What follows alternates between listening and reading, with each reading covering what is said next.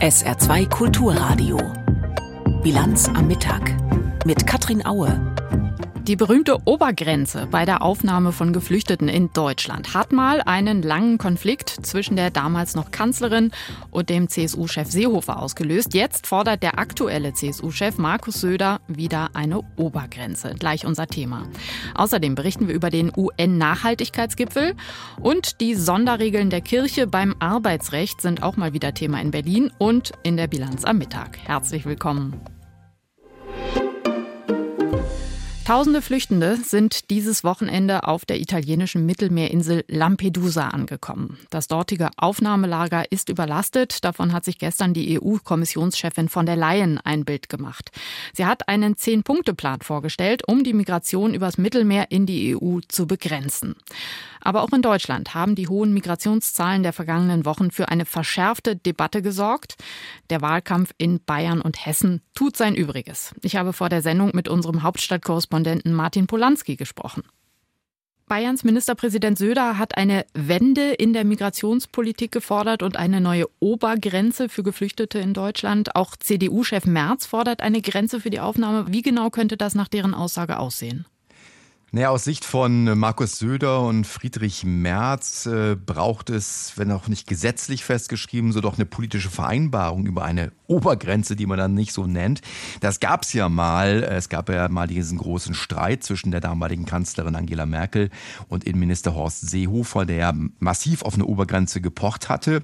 Und da hatte man sich dann 2017 verständigt, dass man zusehen will, dass es eben nicht mehr als 200.000 Erstanträge Asyl sind pro Jahr. Durch verschiedene Maßnahmen wollte man das erreichen, ohne das gesetzlich festzuschreiben. Das hat dann vier Jahre auch funktioniert. Jetzt sind die Asylbewerberantragszahlen wieder nach oben gegangen. Und aus Sicht der Union soll man sich wieder an diesem Modell das wie gesagt nicht gesetzlich festgeschrieben war, eine politische Orientierungsgröße war, daran wieder orientieren. Innenministerin Faeser sagt, Obergrenzen seien nicht sinnvoll. Was schlägt sie denn vor? Naja, sie verweist darauf, dass natürlich das Asylrecht ein Individualrecht ist, auch nach dem Grundgesetz. Ähm, das gibt auch die Aussage von damals von Kanzlerin Merkel, das Asylrecht kennt keine Obergrenze. Das ist rechtlich formal so richtig. Aber Feser weiß natürlich auch, dass die Bundesregierung massiv unter Druck ist aus den Kommunen. Auch die Stimmung im Land ähm, scheint ja da zu kippen gerade auch. Und äh, sie setzt eben sehr stark auf eine europäische Regelung. Da gab es ja zuletzt Fortschritte. Es gibt ja so eine Art ja, erste Verständigung auf europäischer Ebene, dass man eben diese sogenannten Grenzverfahren machen möchte, dass man praktisch dann Asylverfahren an die Außengrenzen verlegen will. Das ist noch nicht beschlossen, da müsste auch das Parlament noch zustimmen. Aber es gibt im Augenblick doch deutliche Signale, dass die Chancen auf einen europäischen Kompromiss in der Asylpolitik größer sind denn je. Ob er dann trotzdem kommt, ist noch eine andere Frage. Nun hat ja die EU-Kommissionspräsidentin jetzt am Wochenende in Lampedusa einen Zehn-Punkte-Plan vorgestellt. Wie bewertet denn die Bundesregierung den? Zielführend? Naja, es geht ja vor von der Leyen darum zum Beispiel, dass es eben verstärkte Kontrollen dann auch auf dem Mittelmeer geben soll, dass es eben die Schleuserkriminalität bekämpft werden soll. Das sagt ja auch Frau Faeser, dass man stärker gegen Schleuser vorgehen muss, äh, dass sie ja auch verstärkt mit äh, den Nachbarländern zusammenarbeiten möchte, mit Tschechien zum Beispiel, die da angeblich auch schon eingewilligt haben.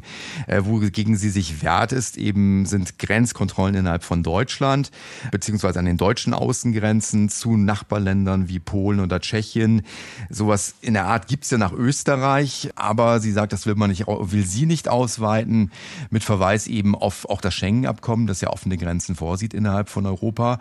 Und von daher ist man auf deutscher Ebene im Augenblick an dem Punkt, wo man sehr stark auf Brüssel verweist, wo man sagt, da müssen jetzt Fortschritte gestehen. Das Ganze lässt sich nur europäisch lösen, aus Sicht von Frau Faeser. Und innerhalb der Bundesregierung gibt es eben auch gewisse Widerstände, zum Beispiel gerade von den Grünen, wenn es darum geht, äh, sogenannte sichere Herkunftsländer auszuweisen oder die Liste zu erweitern über Moldau und Georgien hinaus, was man jetzt ja wohl machen will, also die Maghreb-Staaten zum Beispiel aufnehmen möchte. Also von daher ist auch innerhalb der Bundesregierung nicht nur einheitliche Haltung vorhanden zurzeit.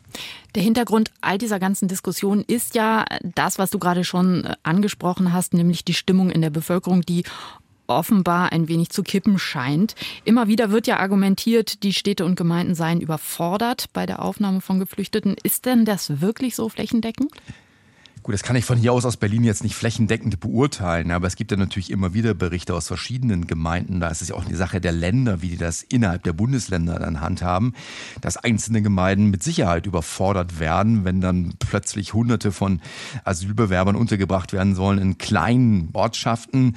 Äh, da gibt es einen massiven Widerstand in der Bevölkerung. Und was man ja auch dazu sagen muss, ist, es gibt ja nicht nur die Anträge aus den klassischen Asylherkunftsländern, wo die Zahlen deutlich nach oben gegangen sind jetzt in diesem Jahr. Also Afghanistan, Syrien, Türkei und so weiter, sondern äh, die Kommunen mussten eben auch rund 1,1 Millionen ukrainische Flüchtlinge ja unterbringen die Kinder zum Beispiel, dass sie beschult werden, das sind ja massive Herausforderungen. Und viele Kommunen verweisen jetzt schon darauf. Also irgendwann sind wir an der Obergrenze angelangt und irgendwann geht es eben nicht mehr. Die Diskussion über die deutsche Migrationspolitik im Gespräch mit Martin Polanski aus unserem ARD Hauptstadtstudio. Europa schottet sich also weiter ab, allerdings mit mittelmäßigem Erfolg. Einfach weil die allermeisten Flüchtenden auch sehr gute Gründe haben, ihre Heimat zu verlassen und entsprechend verzweifelt und entschlossen sind. Die sich verschärfende Klimakrise zum Beispiel. Extreme Lebensbedingungen in immer mehr Teilen der Welt. Die Vereinten Nationen wollen genau dagegen etwas tun. Wieder mal, muss man sagen. In New York sollen die UN-Nachhaltigkeitsziele wiederbelebt werden. Charlotte Voss berichtet. Am UN-Hauptquartier in New York ein Kommen und Gehen das ganze Wochenende lang. Junge Menschen aus aller Welt sind zusammengekommen, um sich über die Nachhaltigkeitsziele auszutauschen. Mit der bisherigen Umsetzung sind die meisten von ihnen nicht zufrieden. So auch diese beiden Frauen aus Südafrika und den Niederlanden. I am here to see commitments towards SDG 6, which is water, 13, which is climate, and 7, which is energy. And my expectations is that we can pledge more finance to climate action and action towards water and sustainable living. My expectations for this SDG summit is really commitments and local action. So not too much talk. Zusagen für sauberes Wasser, mehr Klimaschutz, saubere Energie und bitte kein Gerede mehr die Botschaften der Frauen sind klar. Wenn die Staats- und Regierungschefs am UN-Hauptsitz zusammenkommen, stoßen sie überall auf das runde Logo der Nachhaltigkeitsziele, auf Englisch kurz SDGs. Es ist an den Wänden, auf dem Boden und sieht aus wie ein Glücksrad mit 17 bunten Feldern, für jedes Ziel eins. Deren Botschaften sind im Kern Mensch, Planet, Wohlstand, Frieden und Partnerschaft. UN-Generalsekretär Antonio Guterres hat für die Spitzenpolitiker eine weitere Botschaft. Retten Sie die Nachhaltigkeitsziele für eine bessere Zukunft, die jeder Einzelne verdiene. Let's transform the world. Let's bring more justice and equality to our international institutions. Let's rescue the SDGs and fight for the better future every person deserves. Dem jüngsten UN-Nachhaltigkeitsbericht zufolge liegen die Staaten nur bei 15 Prozent ihrer Ziele im Plan. Noch immer leiden mehr als 700 Millionen Menschen weltweit Hunger womit das SDG 2 kein Hunger mehr in weiter Ferne liegt. Im Jahr 2015 haben sich die UN-Mitglieder zur Agenda 2030 verpflichtet. Die Organisation selbst kann sie aber nicht umsetzen. Da komme es auf jeden einzelnen Staat mitsamt seines politischen Systems an, Verantwortung zu übernehmen, von der nationalen bis zur lokalen Ebene, betont die Direktorin von UN Habitat, dem Wohn- und Siedlungsprogramm, Sipra Suri. Mit Geld allein, so die gebürtige Inderin, sei es nicht getan. Money by itself will not make a difference unless local governments and local communities are empowered. Heute und morgen geht es in New York darum, weitere finanzielle Zusagen zu machen, aber auch Hilfestellungen anzubieten, etwa beim Aufbau einer Verwaltung oder einer nachhaltigen Kreislaufwirtschaft. Beides Ansätze, die Deutschland verfolgt. Der gebürtige Äthiopier Musi Arega arbeitet für UNCTAD, die Welthandels- und Entwicklungskonferenz. Im Gespräch mit dem ARD-Team erklärt er, auch in vielen Entwicklungsländern selbst müsse ein Umdenken stattfinden. Tendency of developing countries only on donor resources to kickstart development must change. Also Sie müssten mehr mit ihren eigenen Ressourcen, ihren eigenen Fähigkeiten machen, mehr Produktion aufbauen, was zu gegenseitigen Interessen mit den Industrieländern führen könnte. Also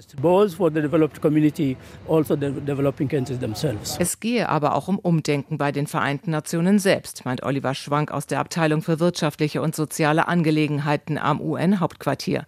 Der gebürtige Österreicher sieht die Organisation in einer Phase des Umbruchs. 1945 gegründet, stelle sie noch heute die wirtschaftliche Ordnung von damals dar und sei nicht mehr zeitgemäß. Ich glaube, die großen Krisen, die wir erlebt haben, die Pandemie, die Klimakrise, auch die Auswirkungen des Kriegs in der Ukraine, haben das Bewusstsein geschärft, dass es Veränderung braucht, auch im Finanzbereich. Deshalb liegen ambitionierte Reformvorschläge auf dem Tisch. Vorgesehen ist, dass die Staats- und Regierungschefs eine politische Deklaration unterschreiben, sich erneut zu der Agenda 2030 bekennen, klare Hilfen zusagen und auch Reformen unter anderem bei der Weltbank anschieben. Vom UN-Nachhaltigkeitsgipfel hat Charlotte Voss berichtet. Auch Bundeskanzler Scholz wird dort heute sprechen. Diplomatische Verstimmungen gibt es währenddessen wegen einer Äußerung seiner Außenministerin. Annalena Baerbock von den Grünen hat letzte Woche in, einer, in einem Interview in den USA über den Krieg in der Ukraine gesprochen. Sie hat wortwörtlich gesagt, wenn Russlands Präsident Putin diesen Krieg gewinnen würde, was wäre das für ein Zeichen für andere Diktatoren auf der Welt, wie Xi, den chinesischen Präsidenten? Deshalb muss die Ukraine diesen Krieg gewinnen. Zitat Ende. Xi, der Diktator. Einige Tage später gibt es nun eine offizielle Beschwerde aus Peking. Benjamin Eisel. Die chinesische Regierung sei höchst unzufrieden mit der Bemerkung, sagte die Sprecherin des Außenministeriums Mao Ning in Peking.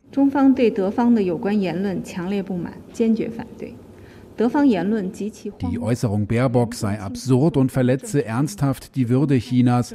Es handle sich um eine offene politische Provokation. Die kommunistische Regierung habe sich über diplomatische Kanäle beschwert, so die Sprecherin. Die Bundesaußenministerin hatte den chinesischen Staats- und Parteichef vergangene Woche einen Diktator genannt, in einem Interview mit dem US-Sender Fox News. Erst im Juni hatte US-Präsident Joe Biden Xi Jinping mit einem Diktator verglichen. Auch damals reagierte die kommunistische Regierung empört. China wird von der Kommunistischen Partei seit 1949 mit harter Hand regiert. In der autokratisch geführten Volksrepublik gibt es weder freie Wahlen noch Meinungs- oder Pressefreiheit, keine Gewaltenteilung und keine Rechtsstaatlichkeit. Seit seinem Amtsantritt vor über zehn Jahren hat Xi Jinping einen landesweiten Personenkult um sich etabliert, Kritiker mundtot gemacht oder ins Gefängnis geschickt. Er hat machtbegrenzende Regularien abgeschafft und kann nun theoretisch bis an sein Lebensende regieren. Zuletzt gab es das unter Langzeitdiktator Mao Zedong, dem Gründer der Volksrepublik China. Eine Äußerung der Bundesaußenministerin schlägt Wellen in China. Überhaupt die Bundesaußenministerin. Immer wieder macht sie von sich reden mit Bemerkungen, die bei manchen als undiplomatisch ankommen. Der Kanzler Olaf Scholz, der würde so niemals reden, heißt es oft. Markus Ambale hat sich die sehr unterschiedliche Rhetorik von Baerbock und Scholz angeschaut. Der Kanzler und die Außenministerin Olaf Scholz und Annalena Baerbock. Öffentlich sprechen sie selten übereinander, außer vielleicht, es ist Karneval, wie Anfang dieses Jahres. Man hat mich extra gewarnt. Annalena, bitte, keine Witze über den Bundeskanzler. Doch genau das folgt, ein Witz auf Kosten des Kanzlers, nach einer Anspielung auf die häufigen eigenen Versprecher. Keine Versprecher macht man ja eigentlich nur, wenn man gar nichts sagt. Das können andere besser. Die eine, die manchmal zu viel sagt, der andere, der manchmal gar nichts sagt. Beides ist nicht nur Temperament, sondern auch politische Überzeugung. Regieren geht nicht so, dass man, weil man schnell was sagen möchte, das schnell sagt, dass man sich vielleicht besser noch mal gut überlegt hätte. Baerbocks Motto dagegen. Dass man nicht um den heißen Brei herumredet, sondern dass man gerade bei Themen, wo man unterschiedlicher Meinung ist, auch ein offenes Wort findet. Offene Worte gibt es von Baerbock immer wieder, gerade im ersten Regierungsjahr, wenn die Ministerin China oder die Türkei in scharfem Ton kritisiert und sich die dortigen Regierungen dann darüber beschweren. Und auch wenn Baerbock öffentlich zu schnelleren Waffenlieferungen an die Ukraine antreibt. Der einsilbige Kanzler ist da nicht amüsiert. Er hält nichts von Konfrontation auf offener Bühne und lässt seine Regierungssprecherin Anfang des Jahres ausrichten, das Arbeitsverhältnis zwischen ihm und Baerbock sei ja gut, aber soll ich jetzt von Liebe sprechen? Nein. In der Liebe mögen sich Gegensätze anziehen. Außenpolitik aus einem Guss entsteht so nicht. Dazu kommt die persönliche Rivalität. Vielleicht treffen Olaf Scholz und Annalena Baerbock im nächsten Wahlkampfjahr nochmal aufeinander und konkurrieren dann wieder um die Kanzlerschaft. Trotz allem ist die grüne Ministerin aber inzwischen vorsichtiger geworden. Bevor sie den SPD-Kanzler kritisiert, dass es mit Waffen für die Ukraine wieder mal lange dauert, beißt sie sich jetzt öfter auf die Zunge. Ich verstehe, dass die Frage in unterschiedlicher Richtung gestellt wird, aber ich habe dazu alles gesagt. Im Juni Präsentation der nationalen Sicherheitsstrategie. Ein seltener Moment, in dem Kanzler und Außenministerin gemeinsam auftreten und gemeinsam begründen müssen, warum das umstrittene Strategiedokument der Regierung nicht früher fertig wurde. Eine Bundesregierung ist daran beteiligt. Und alle haben daran mitgewirkt. Und wie der Kanzler gesagt hat, fertig sind wir fertig sind. Und im Februar waren wir offensichtlich noch nicht fertig und jetzt sind wir fertig. Auch wenn die Außenministerin hier, wie so oft, das letzte und längere Wort hat, kein Zweifel bleibt, wer am Ende entscheidet in der Regierung, auch in der Außenpolitik. Das ist nämlich der Bundeskanzler. Ab heute gibt's neuen Corona-Impfstoff. Für wen der sinnvoll ist, ist gleich unser Thema nach den Meldungen von Isabel Tentrup. Ein schon länger erwarteter Gefangenenaustausch zwischen den USA und dem Iran könnte heute stattfinden. Ein Sprecher des Außenministeriums in Teheran hat sich entsprechend geäußert. Seinen Angaben zufolge waren kurz vorher sechs Milliarden Dollar an eingefrorenem Vermögen freigegeben worden. Damit sei der Weg frei für einen Austausch. Laut dem Sprecher sollen fünf inhaftierte Amerikaner in die USA zurückkehren dürfen. Im Gegenzug sollen fünf iranische Häftlinge aus US-Gefängnissen entlassen werden. Die Golfstaaten Oman und Katar hatten seit mehreren Monaten in der Sache vermittelt. In den USA ist der Austausch umstritten. Kritiker befürchten, Teheran könne das Geld für militärische Zwecke nutzen. Der Petitionsausschuss des Bundestags befasst sich heute mit der künftigen Finanzierung von Freiwilligendiensten in Deutschland. Ein Bündnis übergibt nach eigenen Angaben am Mittag mehr als 100.000 Unterschriften gegen die Kürzungspläne des Familienministeriums. Die Initiatoren fürchten, dass jede vierte Freiwilligenstelle gefährdet ist. Das wären rund 30.000. Sie betonen, der Bedarf an Freiwilligendiensten sei groß, etwa in Pflegeeinrichtungen. Die Aufwandsentschädigung reiche aber schon jetzt nicht mal für den Lebensunterhalt. Der saarländische Keramikkonzern Willeroy und Boch wird voraussichtlich den Badausrüster Ideal Standard übernehmen. Wie V&B mitteilte, sind heute bindende Verträge unterzeichnet worden. Der Kaufpreis liegt demnach bei rund 600 Millionen Euro. Laut Willeroy und Boch verdoppelt sich durch den Zusammenschluss der Umsatz des Unternehmens im Bereich Bad und Wellness auf 1,4 Milliarden Euro. Vor etwa zweieinhalb Jahren hatte der saarländische Keramikkonzern noch mitgeteilt, Idealstandard nicht übernehmen zu wollen. Unter anderem gab es Widerstand von Aktionären. Der Glasfaserausbau in der Gemeinde Schiffweiler verzögert sich und beginnt nun im kommenden Jahr.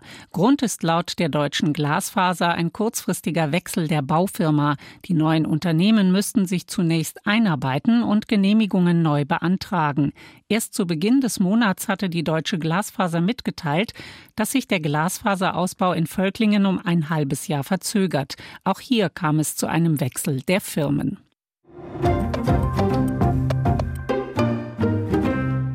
Seit einigen Wochen hört man es wieder häufiger. Leute testen sich, weil sie Erkältungssymptome haben und siehe da, es ist wieder Corona. Zum Glück rechnet ja niemand mehr ernsthaft damit, dass auf den Intensivstationen wieder Ausnahmezustand sein wird, wie in den ersten Corona-Wellen.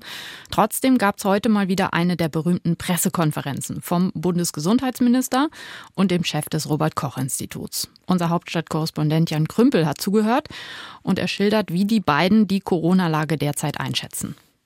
Seit einigen Wochen steigen die Zahlen wieder, aber die Daten werden mittlerweile anders erfasst. Das hat der Chef des Robert Koch Instituts Schade heute nochmal erklärt. Es wird nämlich weniger getestet. Dafür gibt es unter anderem regelmäßige Informationen aus den Arztpraxen.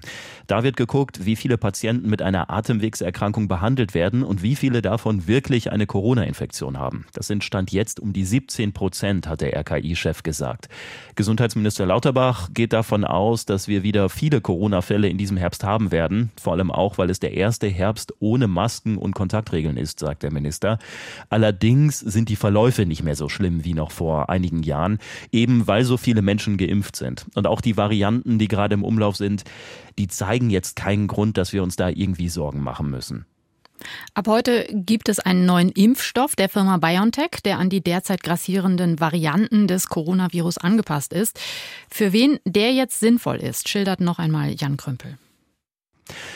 Ja, das sind in erster Linie wieder die Risikogruppen, also die Menschen, die sowieso schon ein schwaches Immunsystem haben, wodurch auch immer, und Menschen, die über 60 Jahre alt sind. Dazu kommen diejenigen, die Kontakt zu diesen Personen haben, also Pflegepersonal oder Angehörige, die regelmäßig ins Pflegeheim oder Krankenhaus gehen und da jemanden besuchen. Das ist auch die Empfehlung der Ständigen Impfkommission. Alle anderen hat Gesundheitsminister Lauterbach dazu aufgerufen, öfter mal wieder über eine Schutzmaske nachzudenken. Wer akute Symptome hat, also zum Beispiel Halsschmerzen oder Husten, der sollte sich testen und dann lieber ein paar Tage zu Hause bleiben. Lauterbach hat aber auch gesagt, strenge Maßnahmen, so wie wir sie vor zwei, drei Jahren hatten, die brauchen wir wohl nicht mehr. Diskriminierung von Roma und Sinti ist in Deutschland trauriger Alltag. Angehörige dieser Minderheiten wissen das natürlich längst, aber jetzt haben wir es auch schwarz auf weiß. Die Melde- und Informationsstelle für Antiziganismus, MIA, hat ihren ersten Jahresbericht vorgelegt. Oliver Neuroth. Antiziganismus. Dabei geht es vor allem um eine rassistische und herabwürdigende Behandlung von Roma. 2021 ist nach einem Bundestagsbeschluss eine Meldestelle eingerichtet worden. Die Melde- und Informationsstelle Antiziganismus hat im vergangenen Jahr 621 Vorfälle erfasst. Mehr als jeder zweite Fall hat sich demnach in Behörden abgespielt, etwa bei der Polizei, in Jugendämtern, Jobcentern oder Stadtverwaltungen. Meistens haben sich Sinti und Roma diskriminiert gefühlt. Der Rassismus auf der Straße ist schlimm, der Rassismus in Behörden ist nicht akzeptabel, sagt der Bundesbeauftragte gegen Antiziganismus Daimar Güler. Die Meldestelle fordert deshalb, das allgemeine Gleichbehandlungsgesetz nicht auf privates Recht zu beschränken, sondern auf staatliche Stellen auszuweiten. Der Vorsitzende des Zentralrats Deutscher Sinti und Roma Rose fordert eine bessere Ausbildung bei der Polizei, wo nach seinen Worten die Diskriminierung seiner Volksgruppe stark verbreitet ist. Die Melde- und Informationsstelle Antiziganismus hat im vergangenen Jahr auch 17 körperliche Angriffe und einen Fall von extremer Gewalt registriert. Dabei war im Saarland eine Menschengruppe aus fahrenden Autos heraus antiziganistisch beleidigt und anschließend mit einer Luftdruckwaffe gezielt beschossen worden. Mehrere Menschen wurden verletzt als queerer Mensch bei der katholischen Kirche arbeiten. Da gibt es immer noch hohe Hürden. Wegen der Sonderregeln der Kirchen im Arbeitsrecht. Die Ampel-Bundesregierung hat sich im Koalitionsvertrag darauf geeinigt, diese Sonderrechte auf den Prüfstand zu stellen. Heute geht dazu ein Anhörungsverfahren im Bundesarbeitsministerium los. Hans-Joachim Viehweger mit den Hintergründen. Kirchliche Privilegien im Arbeitsrecht sollen abgeschafft werden, soweit sie nicht Stellen betreffen, die eine religiöse Funktion haben. Mit dieser Forderung zog vor zwei Jahren beispielsweise die FDP in den Wahlkampf. Ähnliche Forderungen kamen von SPD und Grünen. Im Koalitionsvertrag der Ampel wurde das dann etwas abgeschwächt. Von einem Prüfauftrag war die Rede, wie Thomas Heim, Sprecher des federführenden Bundesarbeitsministeriums, erläutert. Danach soll gemeinsam mit den Kirchen geprüft werden, inwiefern das kirchliche Arbeitsrecht dem staatlichen Arbeitsrecht angeglichen werden kann. Dass der entsprechende Dialogprozess erst jetzt beginnt, hat verschiedene Gründe. Unter anderem wollte die Politik Veränderungen abwarten, die die katholische Kirche in diesem Jahr beschlossen hat. So soll das Privatleben von Mitarbeitern, beispielsweise eine Scheidung, kein Kündigungsgrund mehr sein. Welche Anforderungen die Kirchen an ihre Mitarbeiter stellen dürfen, zum Beispiel eine Kirchenmitgliedschaft, wird in den Gesprächen aber genauso eine Rolle spielen wie das besondere Tarifrecht. Dass Streiks verboten sind und die Arbeitsbedingungen in sogenannten arbeitsrechtlichen Kommissionen besprochen werden, das stört insbesondere die Gewerkschaften. Doch Diakoniepräsident Ulrich Lilie geht selbstbewusst in die Gespräche und verweist auf gute Arbeitsbedingungen in den kirchlichen Einrichtungen. Wir kriegen von Dritten, zum Beispiel der Zeitschrift Wohlfahrt intern in Tarifvergleichen, auch in diesem Jahr wieder bestätigt, dass wir auf Platz eins liegen, was die Zahlungen angeht. Wir haben eine der höchsten Tarifbindungen überhaupt im Sozialbereich, die weit über 90 Prozent liegt.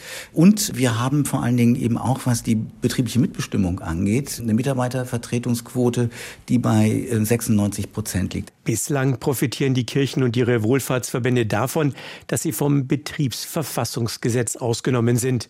Damit würden die Mitarbeiter in ihren Rechten beeinträchtigt, klagen Gewerkschaften wie Verdi. Zu den Kritikern der kirchlichen Sonderrechte zählt auch die Antidiskriminierungsbeauftragte des Bundes, Ferda Attermann. Sie fordert, die sogenannte Kirchenklausel im allgemeinen Gleichbehandlungsgesetz einzuschränken. Anforderungen an die Religionszugehörigkeit oder an die Lebensweise von Mitarbeitern sollte es nur noch im engsten Verkündigungsbereich der Kirchen geben. Diakoniepräsident Lilie spricht dagegen von Freiheitsräumen, die dem Zusammenleben in einer pluralen Gesellschaft dienen. Ich glaube, dass ein Staat der Vielfalt organisieren will, sehr gut beraten ist, das als Modell wirklich weiter als Erfolgsmodell zu leben. Inwieweit der Dialogprozess konkrete Ergebnisse bringt, ist angesichts konträrer Sichtweisen ungewiss. Der Raum für eine Annäherung sei begrenzt, heißt es im Vorfeld. Zumal der Konflikt über kirchliche Sonderregelungen zum Teil auch vor Gerichten ausgetragen wird. So gibt sich auch Ministeriumssprecher Heim zurückhaltend. Also ein Dialog ist ja immer ein Ort, an dem man erstmal miteinander redet und sich auch Zeit nimmt. Und das, sofern es eben Ergebnisse gibt, dann werden wir auch hier darüber informieren. Drei Treffen sind erstmal vorgesehen. Ein erstes Fazit des Dialogprozesses soll es noch in diesem Jahr geben. Der sogenannte Cum-Ex-Skandal war ein finanzielles Desaster für uns Steuerzahlerinnen und Steuerzahler. Finanzakteure haben ein Geschäftsmodell betrieben, das den Staat Milliarden gekostet hat. Einer der Namen im Zentrum des Skandals, Christian Olearius, Gesellschafter der Privatbank Warburg. Er steht seit heute in Bonn vor Gericht. Ihm wird mehrfache besonders schwere Steuerhinterziehung vorgeworfen. Jochen Hilgers berichtet. Der Zeiger der Uhr steht exakt auf 10 Uhr, als Christian Olearius und seine vier Anwälte, darunter der langjährige CSU-Politiker Peter Gauweiler, im Saal erscheinen. Sie plaudern angeregt, bis die 13. Strafkammer einzieht und das Verfahren formal beginnt. Der Prozess erregt bundesweites Interesse und das hat auch damit zu tun, dass der Angeklagte einen besonders hohen Schaden angerichtet haben soll. 280 Millionen Euro Steuerschaden sollen entstanden sein, rechnet die Staatsanwältin in ihrer umfangreichen Anklageschrift vor. Der betagte Angeklagte hat die gegen ihn erhobenen Vorwürfe in der Vergangenheit immer wieder abgestritten. Im Verfahren wird es auch um Olaf Scholz gehen. Hat der heutige Bundeskanzler sich als Hamburgs erster Bürgermeister für Olearius eingesetzt und dabei seinen Einfluss geltend gemacht? Der Prozess soll diese Frage bis März kommenden Jahres beantworten. Zum Schluss noch das Wetter im Saarland. Im Laufe des Nachmittags ziehen Schauer und Gewitter auf. Stellenweise sind auch Starkregen, Hagel und Sturmböen möglich bei Höchsttemperaturen zwischen 21 und 25 Grad. Morgen dann ein meist trockener und freundlicher Tag mit mal Sonne, mal Wolken bei bis 21 Grad. Und am Mittwoch viel Sonnenschein und es wird wieder wärmer bis 26 Grad am Mittwoch. Das war die Bilanz am Mittag. Mein Name ist Katrin Aue. Hier folgt jetzt die internationale Presseschau und dann begrüßt sie meine Kollegin Sally Charell-Lien für den Nachmittag. Viel Spaß dabei. Tschüss. SR2 Kulturradio. Auslandspresseschau.